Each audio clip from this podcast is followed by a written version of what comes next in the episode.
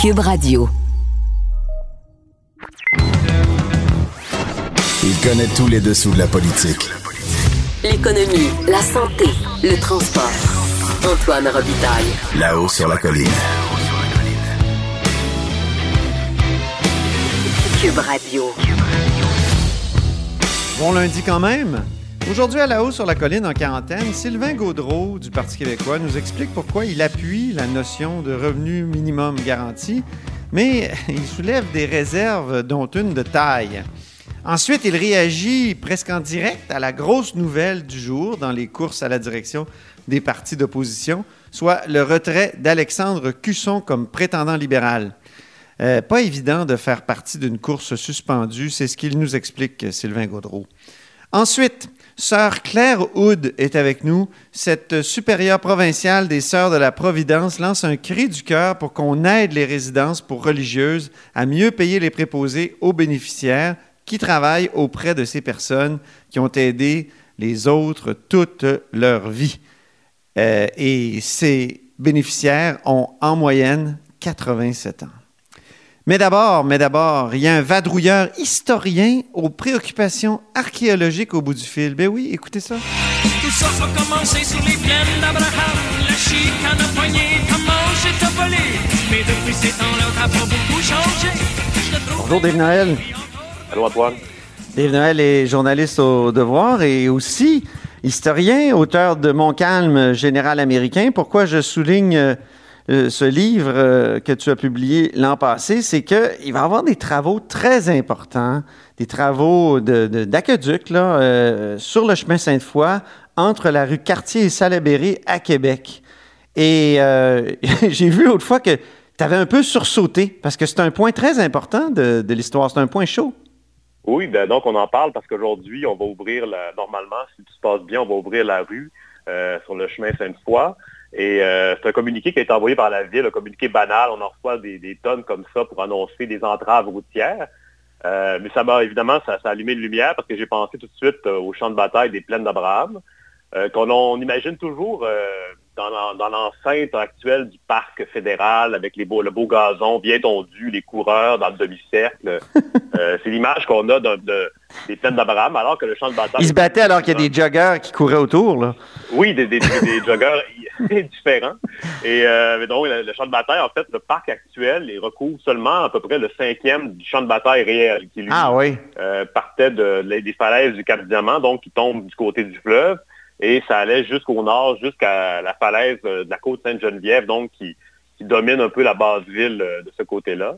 Et puis donc, le chemin Sainte-Foy est un endroit, est un site important du champ de bataille pour une raison assez simple, c'est que c'était un des, des seuls, un des deux seuls chemins qui passaient dans le, dans le champ. Et euh, c'est un endroit où il y avait des habitations, euh, quelques des granges. Et donc, quand une armée comme celle de General Wolfe débarque euh, dans un endroit, s'installe dans un champ, Oui. elle, elle se dépêche de, de s'emparer des bâtiments qui peuvent être transformés en forteresses de fortune. si on Ah veut. oui. Donc, on s'installe, on envoie des détachements dans les maisons, on, on casse les fenêtres, on s'installe, et donc ça devient des petites forteresses euh, qui servent le temps du combat. Et à la bataille des plaines d'Abraham, il y a deux habitations qui se trouvaient dans un endroit un peu imprécis, mais qui était du côté du chemin Sainte-Foy. Et euh, on pense qu'elles étaient euh, à peu près dans ce secteur-là, donc, mais elles n'ont jamais été vraiment retrouvées. Et puis, évidemment, quelles traces que ces, maisons-là ont pu laisser, on se demande. Donc, des fondations, peut-être, peut-être aussi des- quelques balles, des vestiges. Euh, donc, c'est des maisons qui sont très importantes parce qu'elles ont été incendiées juste avant la charge de Montcalm. Donc, ces maisons-là dégageaient un nuage de fumée qui, Ah. on sait que, que le vent le poussait ce nuage-là vers le, le nord-est. Donc, ça masquait une partie du champ de bataille à Montcalm qui, lui, était euh, au centre du combat. Donc, lui, il, il s'inquiétait un peu de ça et c'est à ce moment-là qu'il a décidé de passer à l'attaque, donc euh, de tenter le tout pour le tout pour repousser Wolfe. Euh, et donc, ces maisons-là, c'est ça, on, on les a jamais trouvées et Est-ce qu'elles sont situées à peu près là où est l'école Joseph-François Perrault? Euh, ça serait possiblement en face, en fait. On- En ça face. sur un, sur un plan de l'époque qui n'est pas très connu. On les voit, on voit, on voit bien qu'elles sont au sud euh, du chemin Sainte-Foy. Mhm. Et euh, évidemment, le champ de bataille c'est difficile de le fixer par rapport au cadastre actuel. Ouais. On a certains points de repère. Par exemple, Wolf, il est décédé à un endroit très précis euh, où les soldats ont roulé une pierre pour marquer l'emplacement de sa mort. Donc ça, ça sert de point de repère puisqu'on sait que Wolf était en deux régiments précis. Donc on peut placer l'armée à partir de ce point-là et ensuite étaler le reste selon les cartes qui ont été dessinées par les contemporains. Et donc, on- c'est comme ça qu'on peut fixer à peu près où étaient ces, ces maisons-là. Évidemment, euh, donc, ça serait intéressant d'aller surveiller, voir si c'est possible de trouver des vestiges. Mais là, justement, c'est ça. euh, je, je sais que tu as posé la question à la ville. Est-ce qu'il va y avoir des archéologues présents? Euh, non, donc, euh, il n'y aura pas de surveillance archéologique en tant que telle, euh, parce que c'est pas considéré comme un site euh, avec un potentiel euh, important. Donc, les archéologues euh, se présentent seulement quand, parce qu'évidemment, le, le sous-sol est quand même bien connu. On sait où se trouvaient les, les bâtiments en général. Et puis, donc, euh, ce- cet endroit-là n'est pas considéré comme un site d'intérêt, d'autant plus qu'on est sous une rue. Donc, euh, il y a eu des conduites euh, d'égouts qui ont été euh, installées là à différentes époques. Et en plus, au- jusqu'aux années 40, il y a le tramway de Québec, l'ancien tramway qui passait Ah oui. à cet endroit-là. Donc, et d'ailleurs, on retrouve parfois des, des restants de, de, de chemins de, de, de Des chemins de fer, qui, passaient, ouais, qui passaient là et qui Ouais. ressortent au dégel à l'occasion. À ce moment-là, on les enlève. Donc, c'est sûr que le sol a été remué à cet endroit-là, mais quand même, considérant l'importance euh, la bataille des plaines d'Abraham, on pourrait se dire que ça vaudrait quand même la peine de, jeter un œil, regarder. Tu lances un appel aux opérateurs de pépines, là. Oui, c'est ça qui nous écoute. Soyez, Euh, mais en fait, soyez à l'affût. Il y a peut-être un- un- de la monnaie, des, des- des, euh, des- souvent c'est des boutons aussi de tunique, des choses comme ça. Oui, les boutons, ben, des balles. Évidemment, quand c'est trouvé dans un contexte avec de, de- de creusage pour un chantier, euh, le- le- on va pas nécessairement faire attention aux quelques balles qui sont trouvées ou peut-être d'autres éléments. Euh, c'est sûr que le- les responsables du chantier doivent quand même alerter la ville s'il y a des découvertes qui sont faites. Mais évidemment, c'est tellement subtil euh, que, que c'est quand même peu probable. Mais évidemment, tout ceci est théorique, donc il ne faut pas non plus euh, euh, trop, trop- aller trop loin. Faut pas Euh, s'alarmer, c'est ça que tu dis. pas là. s'alarmer, oui, c'est ça. C'est vraiment. Mais quand même, qui- Dave, est-ce qu'il n'est pas arrivé dans le Vieux-Québec euh, il y a quelques années où on a retrouvé un énorme boulet de canon? Euh, ça fait trois ans, en fait, Ouais. exactement, et c'était non pas un boulet, mais une bombe. Ah, c'était une bombe, OK. C'était une bombe parce que un- ça ressemble à un boulet, mais en fait, l'intérieur était creux et il y avait une mèche qui, qui était plantée à- vers l'extérieur qui permettait d'allumer. Donc, c'était une bombe qui avait été lancée par les Britanniques en 1759 à partir de Lévis. Ah, qui oui. était tombé à Québec et qui n'avait pas explosé. Euh, ce qui a fait en sorte qu'on a dû amener la, la bombe en question euh, à Valcartier pour l'examiner, pour être certain qu'il n'y avait pas de danger. C'est très peu probable, encore une fois, mais il y a toujours un, il y a, il y a un protocole qui, qui rentre en, en- en marche quand on découvre des, des anciens euh, obus, projectiles comme ça. Mhm. Euh, donc, il y aurait toujours un potentiel, mais évidemment, la ville ne peut pas non plus surveiller tous les, les endroits, mais euh, considérant l'importance de la bataille, ça, ça allume une certaine lumière. Et ce qui fait qu'on en parle aujourd'hui aussi, c'est que euh, dans les années 1900, euh, il y a un ancien, en fait, un député fédéral qui était, qui était historien aussi, qu'on qui s'appelait Philippe Babi Casgrain. Oui, tu veux nous parler de ce personnage-là qui est Oui, important? Mais il est oublié. Complètement oublié, oui, complètement. C'est un homme donc qui a vécu de 1826 à 1917. Et lui, il était passionné par ces détails-là. Et il, euh, sur la bataille des plaines d'Abraham, notamment, il a même écrit un petit livre euh, portant spécifiquement sur les deux maisons qui se trouvaient sur le chemin Sainte-Foy, dont on parle depuis tantôt. Ah oui. L'une s'appelait la maison Borgia. Donc, et non pas en référence euh, à la famille italienne, mais plutôt à les Borgia Levasseur. Donc, lui, il avait écrit un livre par rapport à ça. Et, il, en, en relisant le cadastre, euh, c'est un ancien notaire, donc il avait vraiment tenté de situer les maisons, mais son livre, quand on le lit aujourd'hui, il est vraiment euh, opaque, là, parce qu'il il réfère des endroits qui n'existent plus. Euh, ah, il parle par exemple que euh, site est situé en deux commerces, on ne sait pas trop où c'était. Il évoque des anciens numéros de cadastre, donc c'est vraiment euh, une lecture aride. Donc c'est dur de, de réutiliser ses travaux aujourd'hui, même s'il est allé quand même assez, assez loin. Et, Mhm. et ce personnage-là, donc Babi Casgrain, il est intéressant. C'est le fils d'un ancien député patriote qui, pendant Ah oui. les rébellions, ben, juste avant les rébellions, il avait voté contre les 92 résolutions. Euh, donc, il en 1834, il n'a pas été euh, réélu. Euh, et Babi Casgrain, lui, c'était vraiment un, un loyaliste, donc à l'ancienne. Pour lui, la conquête britannique, c'était un grand malheur sur le coup, mais par la suite, ça nous avait quand même apporté la, civilisation britannique. Et donc, ils considéraient que finalement, c'était un, moindre mal. Ça nous avait évité la, Révolution française. Notamment, oui, c'est ça. la thèse de la conquête providentielle. Et euh, donc, lui a vraiment beaucoup développé ce point-là. Et un, de ses collègues de l'époque, qui s'appelait Thomas Chappet, un autre historien qui à l'époque était très connu, renommé, oui, oui. qui était député, euh, en fait, qui était euh, surtout conseiller législatif au Québec, donc l'ancien Sénat. donc, lui était aussi un loyaliste. Et à l'époque, c'était la, grande époque de la thèse loyaliste qui a été complètement écrasée par l'École de Montréal, les historiens des années 50, Frégo, Séguin. Et donc, c'est un peu Mais attention, écoute, moi, je suis en train de travailler sur l'époque du premier référendum. Puis, j'ai lu hier que Jean-Noël Lavoie, qui était un, député à Québec, pour justifier son nom, avait utilisé cette thèse-là en disant que, au fond, le Canada, c'était une bonne chose parce que ça nous avait évité la Révolution euh, française. donc, ça a été utilisé encore en 1980 euh, politiquement, donc, cette thèse-là. Oui, une thèse Mais c'était chronique. Euh, c'est un, aparté. oui, anachronique complètement, oui. Ben, et chronique aussi, parce que ça suppose un paquet de, oui. d'enchaînements d'événements. Euh, s'il n'y a pas la conquête, est-ce qu'il y a la Révolution américaine dans la même, au même moment que ça a eu lieu?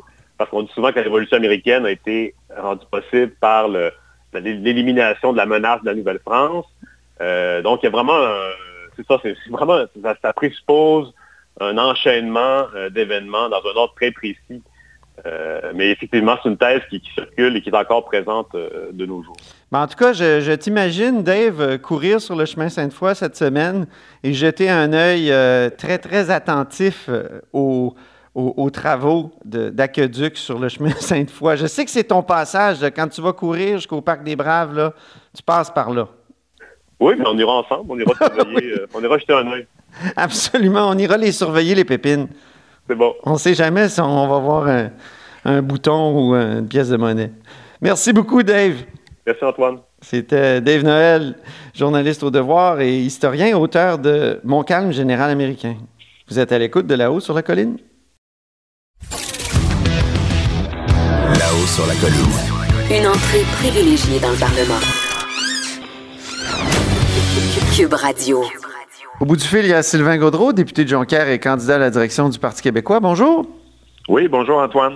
La, crise de la COVID euh, ramène un débat qui revient euh, d'ailleurs périodiquement depuis, euh, je dirais, 20, 30, 40 ans. C'est celui du revenu minimum garanti. Et là, sur votre page Facebook, Sylvain, vous avez pris position. Hmm, est-ce que c'est une position ferme? En tout cas, vous dites, vous êtes pour le revenu minimum garanti, mais il faut quand même étudier certaines choses et obtenir un aspect très particulier que vous allez nous décrire. Oui, ben en fait, moi, je, suis pour qu'on fasse le débat. Puis je pense qu'effectivement, euh, la, crise actuelle avec le, virus nous amène à se questionner sur euh, le soutien que l'État doit accorder en tout temps aux personnes, notamment les, familles, les, ménages les plus vulnérables, aussi de démêler le fouillis de, la solidarité sociale, de l'aide sociale, euh, etc., pour fournir un revenu minimum garanti aux populations. Moi, je suis prêt à faire le débat, et j'ai beaucoup d'ouverture pour ça. Cependant, ce que je dis sur euh, justement mon statut Facebook, c'est qu'il nous manque un élément important, c'est euh, de contrôler ce qui se passe du côté du fédéral. Parce que quand on, regarde l'ensemble des prestations ou des revenus de transfert qui sont faits aux, ménages les, plus démunis ou à faible revenu, oui, il y a les, programmes du Québec comme l'aide sociale euh, ou euh, l'aide, euh, le, régime d'assurance parentale, par exemple, des choses comme ça. Mais il y a beaucoup d'éléments qui sont gérés par le fédéral. Je vous en nomme juste trois. l'assurance emploi, le régime de pension du Canada, et pour certaines personnes âgées plus démunies, le supplément de revenu garanti. Puis là, on pourrait en ajouter d'autres, les pensions pour les vétérans, euh, etc., qui sont gérées par le fédéral. Puis en pleine crise comme actuellement, il y a des prestations qui se, qui qui se rajoutent. Ben oui, euh, le, premier ministre avec la prestation canadienne d'urgence, le premier ministre Trudeau, la, PCU, euh, il vient nous dire, bon, ben on va donner 500 dollars par semaine ce qui équivaut à 2000 dollars par mois. Donc, ça, ça veut dire qu'il vient faire un aveu indirectement que le minimum pour euh, vivre au, euh, décemment, c'est 24 000 par année pour une personne. Quand il vient dire c'est 2 000 par mois de prestations canadiennes d'urgence. Ben Alors là, il vient jouer directement, au fond, dans les compétences du Québec en matière de solidarité sociale et, euh, d'aide sociale. Mais là, le, revenu minimum garanti, c'est une des formes de soutien. il y a l'allocation universelle. Vous, Sylvain, vous vous penchez vers laquelle? Oui. Ben moi, je penche vers le revenu euh, minimum garanti. L'allocation universelle, euh, c'est quelque chose qui, serait, je pense, extrêmement coûteux. Je suis prêt à faire tout le débat là-dessus, mais moi, d'emblée, euh, pour moi, le revenu minimum garanti vient faire un équilibre, au fond, entre les, revenus qu'on doit accorder aux familles les plus vulnérables et les, les, revenus quand ça, atteint un certain niveau, ben là, le revenu minimum garanti disparaît parce que, par exemple, une famille est capable d'avoir un revenu d'emploi ou un revenu euh, de placement ou peu importe. Là. Donc, donc, on vient équilibrer, puis ça coûte moins cher pour l'État. Mais l'autre question qu'on doit se poser, c'est euh, si on veut faire ça à coût nul, donc faire un ménage dans les programmes gouvernementaux pour établir un revenu minimum garanti, quand on dit à coût nul, il reste qu'à quelque part, il y a du monde qui paye. Parce que euh, si on fait un revenu minimum garanti, ça veut dire qu'il euh, y a quelqu'un à quelque part qui va perdre un peu, et ça peut être sur la classe moyenne, pour venir supporter une classe plus défavorisée qui vient augmenter ses, euh, qui vient augmenter ses revenus. Alors moi, je ne veux pas que la classe moyenne voit perdre euh, des, euh, des mhm. revenus de, de, de, famille, par exemple. Alors il faut s'assurer qu'il n'y ait pas de perdants et que ce soit à coût nul pour l'ensemble de l'État. Parce que si ce n'est pas à coût nul, ben, ça veut dire qu'à ce moment-là, il y a du monde qui vont payer. Et là, c'est tout ça qu'il faut établir. Mais encore une fois, tant qu'on n'a pas tous nos pouvoirs, si on ne récupère pas les pouvoirs du fédéral, ben là, il nous manque un gros morceau. Oui, c'est ça. Ben, c'est ça. C'est dans un fédéralisme, il faudrait que les deux paliers, les deux ordres de gouvernement s'entendent euh, absolument. Ben, c'est parce que si admettons. Sinon, ben, ça prendrait l'indépendance, c'est ça que vous dites. Ben oui, ou minimalement un rapport d'impôt unique. Euh, ça, c'est l'autre revendication qu'on peut faire, que nous, on a déjà fait. Mais admettons que les deux gouvernements actuels, au Québec et au Canada, disent oui, on s'entend pour un revenu minimum garanti, donc on calcule ce que l'assurance-emploi euh, verse aux, familles, ce que le régime de pension verse, le supplément de revenu garanti, plus l'aide sociale. Au Québec, on fait un ménage de tout ça, on verse un revenu minimum garanti. Mais admettons qu'il y a une, élection au fédéral l'année prochaine, puis que c'est un autre gouvernement qui est élu, puis il décide de jouer dans les prestations d'assurance-emploi comme on l'a vu dans le passé, ou il décide de jouer dans le supplément de revenu garanti ou dans le, régime de pension, bien, ça vient tout de suite déséquilibrer le, revenu minimum garanti qu'on a voulu offrir aux Québécois et aux Québécoises. Mm-hmm. Donc, c'est pour ça qu'on serait tout, tant qu'on n'a pas l'indépendance, on est toujours dépendant du bon vouloir du gouvernement fédéral dans la portion qu'il gère dans les transferts aux familles. Alors, c'est pour ça qu'on peut faire le débat au Québec sur le revenu minimum garanti, mais tant qu'on n'aura pas tous les pouvoirs, ce qui s'appelle de faire un pays, ben, on, va, ça va demeurer théorique, selon moi. Mm-hmm. Une fois l'indépendance acquise, mettons, là, et, donc, est-ce que là, l'allocation universelle serait intéressante? Parce qu'il y, a un aspect il y a un aspect euh, brillant à l'allocation universelle. On, se débarrasse de tous les autres, euh, tous les autres régimes d'aide. puis tout le monde obtient un espèce de, minimum, même les gens mm-hmm. très riches qui de toute façon vont le rembourser dans, dans leur impôt dans leurs impôts, mais et les autres, ben, ils peuvent construire sur cette base-là aussi. C'est peut-être même un, incitatif au travail. Enfin, moi, je me souviens d'une entrevue que j'avais faite avec euh, Philippe Van Parijs, un Belge qui prône l'allocation universelle depuis des années. Ça me semblait, ça me semblait brillant comme proposition. Oui, ben écoutez, moi, je, encore une fois, là, je suis, euh, je suis prêt à faire le débat, mais euh, pour ce faire, il nous manque un gros morceau c'est les pouvoirs qui sont entre les mains du fédéral. Alors, moi, je suis prêt à... Mais si on les a? Si on les a, ben là, là, je veux dire, moi, je, je, trouve ça, je viens de vous le dire, je trouve ça très intéressant de le faire.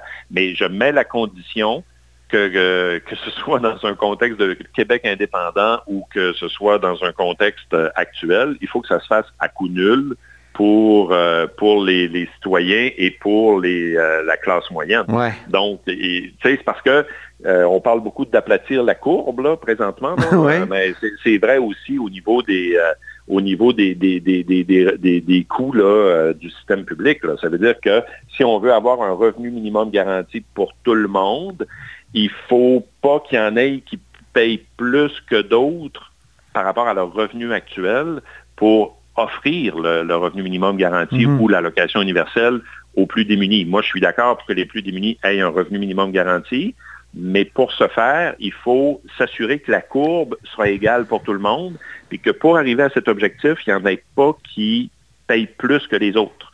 Et présentement, il y a beaucoup de débats là-dessus entre économistes et fiscalistes. Euh, certains parlent d'un impôt négatif. Donc, euh, ça pourrait être une autre formule. Ouais. C'est-à-dire qu'au lieu de payer de l'impôt, euh, c'est l'impôt ou, ou, le revenu Québec C'est l'État qui, qui, nous paierait, oui. Qui ferait un versement. Donc ça, ça c'est une autre formule qui peut exister. Euh, et il faut aussi bien mesurer l'impact du revenu minimum garanti Mhm. mm -hmm. ou de l'allocation universelle sur euh, la main-d'œuvre, donc ouais. sur l'offre de main-d'œuvre au Québec. Alors, c'est pour ça que je vous dis, moi, il reste beaucoup d'éléments à clarifier. Sur le principe, je suis favorable, mais il y a le, le gros morceau dans la pièce, ben, c'est encore une fois les, les portions de revenus de transfert qui viennent du gouvernement fédéral. J'ai été un peu déconcentré tout à l'heure parce que je viens d'apprendre qu'Alexandre Cusson annonce qu'il se retire de la course à la direction du Parti libéral du Québec. Pour vrai? Ah, oui. Ouais? Je me demandais... Euh, euh, c'est une grosse nouvelle.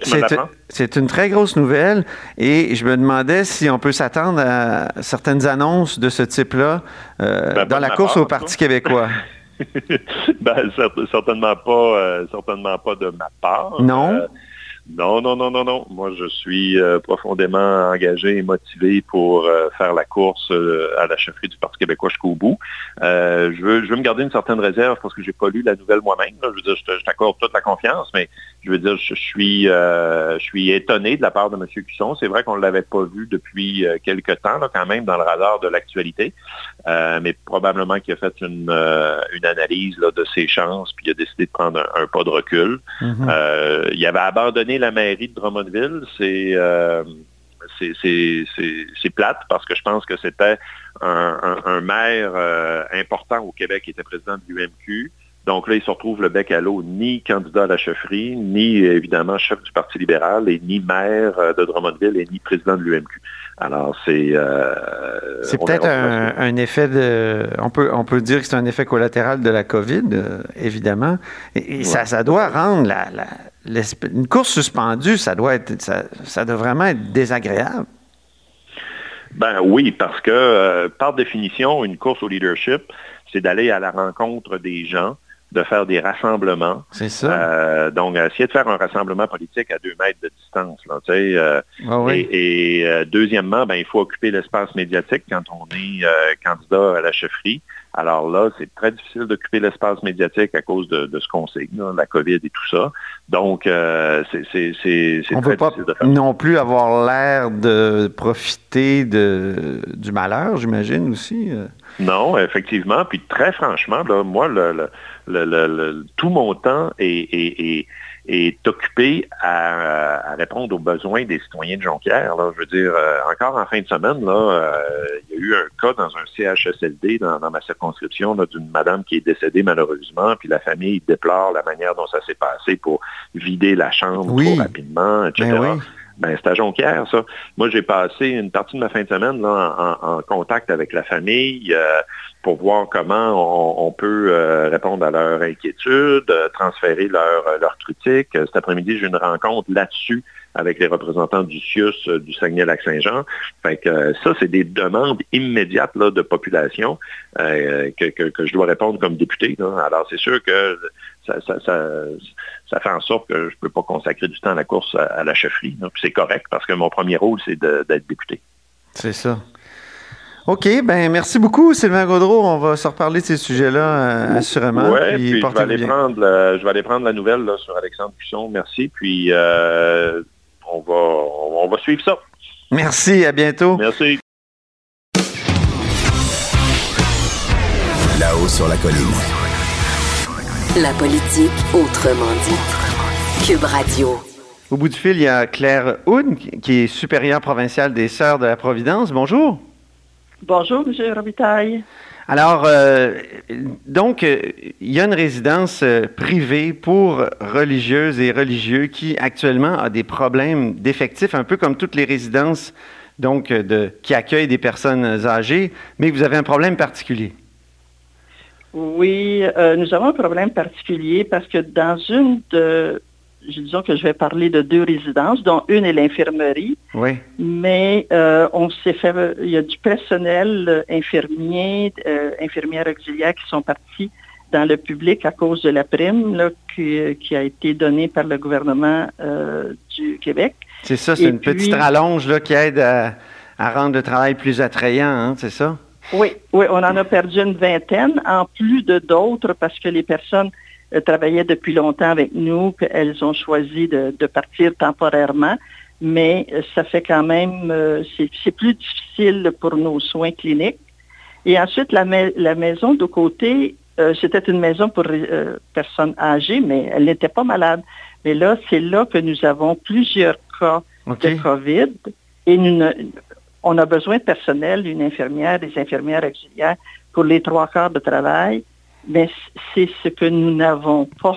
Et nos sœurs âgées qui sont là ne peuvent pas faire du 24 heures. Elles peuvent s'entraider, mais aussi, il faut respecter les consignes présentement. Oui, oui, oui. C'est ça. sont assez restreintes, puis c'est correct, c'est comme ça. Hein, c'est pas- Mais là, c'est parce que c'est. Je pense que c'est parce que c'est une résidence absolument privée. C'est ça. C'est pas. euh, c'est à la différence euh, d'un de d'autres types de résidences au Québec qui Oui. sont à moitié privées. à moitié- Là, c'est privé, privé. Oui, c'est privé, c'est privé, mais c'est parce que l'information que nous avons, c'est que le ministère, comme le matériel aussi Mhm. dont nous avons besoin, il l'envoie dans les CIUS et les CIS, et ce sont les CIUS et les CIS qui doivent nous les fournir. Ah bon, OK. Alors, les masques, là, euh, Mhm. et puis euh, les tests, surtout les écouvillons pour les textes, les Mhm. tests, on en a besoin de beaucoup parce que à la Maison Mère, Carrefour, on a 375 personnes, puis on a 300 employés. La maison Ah bon? côté, on a 50, mais c'est là qu'on a du, du- du co- de la COVID. Alors, ça- on, on a besoin de matériel, puis on, des fois, puis ça arrive dans d'autres communautés. euh, c'est dans notre communauté, c'est dans d'autres communautés où on a besoin de tests, on en a besoin de 100, puis on en soit 30. OK. Alors, on n'était pas sur leur liste, Mhm. et puis, Pourquoi? euh, disons, Pourquoi? pourquoi, euh, Pourquoi n'étiez-vous pas sur leur liste?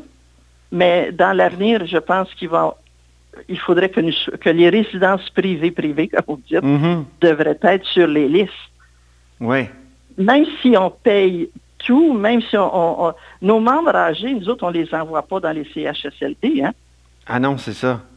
Non, non, nous les gardons et nous en prenons soin et nous sommes très, euh, sur la qualité de soins, nous, nous sommes très, très rigoureux sur la qualité de soins. Ce sont des personnes qui ont beaucoup donné Oui. au système de santé dans le Québec et elles méritent d'être bien soignées. Mais vous savez, c'est un peu gênant pour une, je suis je suis pas aussi jeune que ça, mais Mhm. je suis plus jeune qu'elle quand même. Puis moi, j'ai j'ai investi aussi dans les hôpitaux, pas comme infirmière, là, moi je suis de, académique euh, Mhm. administrative. Mais j'ai un peu honte que les systèmes de santé prennent du temps à leur donner du matériel ou euh, prennent du temps pour du personnel. Parce Mhm. que c'est des femmes qui ont énormément donné. Quel, quel On rôle ont-elles joué dans, les, euh, dans le système de santé, plus précisément? Ah, bien, on a eu des directrices d'hôpitaux, des, des- des directrices des soins infirmiers. Ah oui. Euh, Antérieurement, là, les chefs de département, c'était des religieuses. hein. oui, c'est ça. Mais quand les salaires ont commencé, quand on a commencé à avoir des salaires, ben c'est là que les, en tout cas, il y en a quelques-uns ou quelques-unes qui, qui avaient intérêt à avoir les salaires, puis eh bien, euh, Mhm. il y avait mieux que les sœurs sortent parce que ça, ça- Ah ça. oui? c'est tout, tout, le passage à la, comment dire, la sécularisation ou la laïcisation du, système de santé, ça, qui a, causé ça. Oui, bien, je pense que la laïcisation, ça devait se faire. Oui. Mais ce n'était pas nécessaire de, le faire peut-être, je ne sais pas, peut-être d'une façon brutale. Mm-hmm. Moi, je, je m'en suis fait raconter par mes, mes, mes, devancières, là. Et puis, euh, je vous dis que des fois, si j'en rencontrais encore du gouvernement qui ont fait ça, là, euh, je, ne serais, vraiment pas gentille. Ah oui, parleriez-vous d'ingratitude de la part du système de santé? Oui. Oui, oui. De ce temps-là, oui. On assumait que les communautés donnaient les institutions presque tous les hôpitaux, nous autres, on avait des hôpitaux dans presque toutes les petites villes. Euh, Joliette, ben, Trois-Rivières est quand même assez gros. Rivière-du-Loup, Rimouski, Chandler.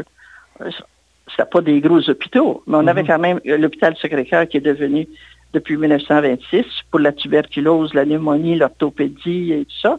Puis, c'est un statut universitaire depuis mhm. avant 90. Je pense que c'est général depuis 1973.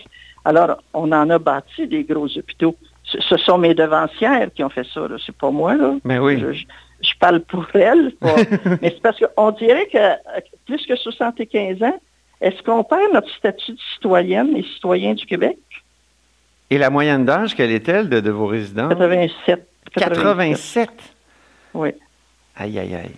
Puis, Mais on a des personnes encore de 90 qui rendent service parce que nous, la mission, c'est jusqu'à la fin. Oui. C'est pas parce qu'on on ralentit dans notre santé qu'on n'a pas le souci des autres. Parlez-moi un peu de l'histoire des, des Sœurs de la Providence. Ça a été fondé par Émilie Gamelin. Oui, Émilie Gamelin en 1843, mais mhm. elle, elle était veuve, elle avait marié quelqu'un qui était riche et puis un pomiculteur, et puis elle a eu des enfants, puis euh, mais dès son bas âge, elle a toujours été charitable, elle a toujours voulu donner ben, il appelait ça des, mendiants à, mhm. ce moment-là. Puis, euh, jeune femme, après qu'elle ait perdu son mari et ses trois enfants, elle a regardé l'image de Notre-Dame cellulaire, puis elle s'est dit, parce qu'elle avait quand même beaucoup de peine, je veux dire, mhm. avec tout ce qu'elle avait perdu au niveau humain. Alors, euh, elle, elle s'est dit, je vais prendre soin, je vais continuer à prendre soin des personnes. Alors, elle ramassait les personnes âgées dans, son, dans sa maison. Ensuite, c'est les personnes âgées qui demandaient à de la parenté d'être plus grand parce que ça, venait toujours, les maisons devenaient toujours trop petites. Et son mari avait été euh, pris avec, euh, il y avait un voleur qui avait voulu euh, le, voler, comme de raison. Mm-hmm. Et puis, il avait laissé ce, petit garçon qui était déficient mental à Mère Gamelin en souvenir de son amour. Alors, nous, c'est nous qui avons le Saint-Jean-de-Dieu, qui est aujourd'hui Hippolyte Lafontaine. Oui, oui, oui. Alors, en souvenir, parce que la déficience mentale, les sauts, elle, c'était les, personnes, les sans-voix, les démunis, les vulnérables, les faibles, les itinérants. Euh, à Montréal, vous avez la place Émilie Gamelin, parce que c'était le quadrilatère où était une de nos premières maisons mères. Mais c'était... Alors, nous, on, a, beaucoup de, on avait beaucoup de, d'œuvres dans différents secteurs parce que à ce moment-là, quand on a été créé, il y a 176 ans, c'était ce que les autres communautés ne pouvaient pas ou ne voulaient pas. Ah oui. C'est pour ça que les gens nous ont appelés les Sœurs de la Providence, parce que ce n'était pas notre, notre premier titre, ça. Ah non? Quel était le, premier? Fille de la charité servante des pauvres. OK. Mais c'est le peuple qui, qui, mhm. a nommé Mère Gamelin oui, ça, la Providence. Parce que c'était comme la Providence qui venait aider. Euh, oui, oui. Ah, oui. À, aider dans leurs besoins, puis les enfants, puis euh, les personnes âgées. Dans nos maisons, on, avait des personnes âgées, des, euh, une école. Mm-hmm. C'était pour la société du temps. Puis aussi, quand on était dans les petites paroisses, bien, il y, avait une école, mais il y avait des personnes âgées, dames et messieurs. Parce que puis les sœurs allaient euh, veiller les mourants. C'était notre, c'était notre mission. C'est toute une ingratitude qu'aujourd'hui, on, on, voit que le, le, les, les, sœurs de la Providence sont un peu laissées pour compte. n'ont pas le droit, par exemple, leurs aidants, je veux pas leurs aidants, mais leurs, les préposés aux bénéficiaires qui y travaillent n'ont pas le droit à la prime ou c'est terrible? Parce que nous, on agirait comme courroie de transition, là. C'est ça. Je veux dire, la prime, on, la donnerait au, Parce que la CSN, ben, elle a, ça a apparu dans les journaux de dimanche, pas dimanche hier, dimanche dernier. Je veux dire, euh, eux autres, ils veulent avoir la prime, mm-hmm. comme les autres dans le secteur public. Mais je, vous ai dit pourquoi. Ensuite, nous, la convention collective euh, se termine le 31 décembre 2020. Mm-hmm. Alors, ben, il y a des temps pour négocier, je veux dire. Puis, présentement, on, se dit aussi, la priorité, ce sont les membres qui ont besoin de euh, services cliniques puis d'infirmières autour d'elle. Il y en a mhm. qui sont laissés sans surveillance, sans soins appropriés parce qu'il manque de personnel. Puis ça, ça nous fait mal au cœur. À chaque fois qu'on parle des communautés religieuses euh, dans, les médias, il y a toujours quelqu'un pour dire ben ils ont, ils ont eu des congés de, taxes. donc, euh, est-ce que, est que répondez-vous à, cet argument-là qui va sûrement venir? des congés de taxes, là, je veux dire, d'abord, on fait beaucoup de dons pour des œuvres qui ne sont pas aidées des fois par le, gouvernement. On paye la, TPS, la TVQ, pareil aux autres. On a un certain remboursement, mais on en paye quand même 50% Puis, dans nos maisons, quand on a des salaires là, pour les infirmeries de 13-14 millions, on en paierait longtemps des taxes. Oui, oui. Pour 13-14 millions. Puis toutes les communautés religieuses au Québec, ça fait combien de millions? Mm-hmm. Moi, quand j'étais trésorière générale, ça, fait 20 ans que j'ai fini, j'avais calculé ça, ça faisait au moins 100 millions. Mais ça fait 20 ans que je ne suis pas trésorière générale. Est-ce qu'on est rendu à, 300 millions? Je ne sais pas, je ne l'ai pas fait. Là. Mm-hmm. Mais euh, ça, c'est un commentaire que je ne trouve pas toujours très, très opportun. À un moment donné, je pense qu'il faudrait l'écrire, qu'est-ce qu'on paye aussi, puis qu'est-ce qu'on ne paye pas. Oui, puis qu'est-ce que, puisque Parce qu'il y en a beaucoup. Oui. oui, Il y en a qui ne seraient pas aidés si on n'était pas là. Puis même là, il y a des dons qu'on a fait, qu'on fait habituellement au mois de septembre, parce que les œuvres, les enfants, des, personnes âgées euh, auraient de la difficulté si on n'était pas là. Ah oui. Mais ça, nous autres, là, euh, je pense que, excusez-moi, mais je pense qu'on ne devrait pas être aussi humble. Oui, c'est ça. on ne le dit pas. Puis là, il y en a qui, qui fabule, là, pour dire bien qu'on ne paye pas de taxes. Là. Oui. Euh, c'est pas, je ne pense pas que le commentaire soit juste. C'est ça, il y, a une, il y a une sorte d'injustice. Mais à un moment donné, on, je pense qu'on ça va valoir la peine de payer quelqu'un puis d'aller de, au fond de cette histoire-là, au lieu d'entendre ces commentaires. Euh, désobligeants. Des fois, désobligeants, puis je me demande si c'est parce qu'ils n'aiment pas euh, les, religieux. Puis il y en a bien les, du côté des sports, les, abris fiscaux, fiscaux puis tout ce qu'il y a. Là. Je veux dire, il y en a bien qui ont des exemptions. Oui. Alors, euh, il faudrait mesurer ce que les autres ont avec ce que les communautés religieuses ont. Exactement. Moi, j'ai pas de complexe sur les taxes, je vous le dis, là. Ben c'est bien. Puis, écoutez, on, votre, votre appel est lancé au gouvernement. J'ai l'impression que euh, on va avoir une réponse euh, assez rapidement. Je vous remercie beaucoup, Claire Houd. Bien, bien, je vous remercie, M. Robitaille, et je vous souhaite une bonne journée. Vous aussi. Claire Houd est supérieure provinciale des Sœurs de la Providence. Vous êtes à l'écoute de là-haut sur la colline. Cette émission est maintenant disponible en podcast. Rendez-vous dans la section balado de l'application ou du site cube.radio pour une écoute sur mesure en tout temps. Cube Radio, autrement dit. Et maintenant, autrement écouté.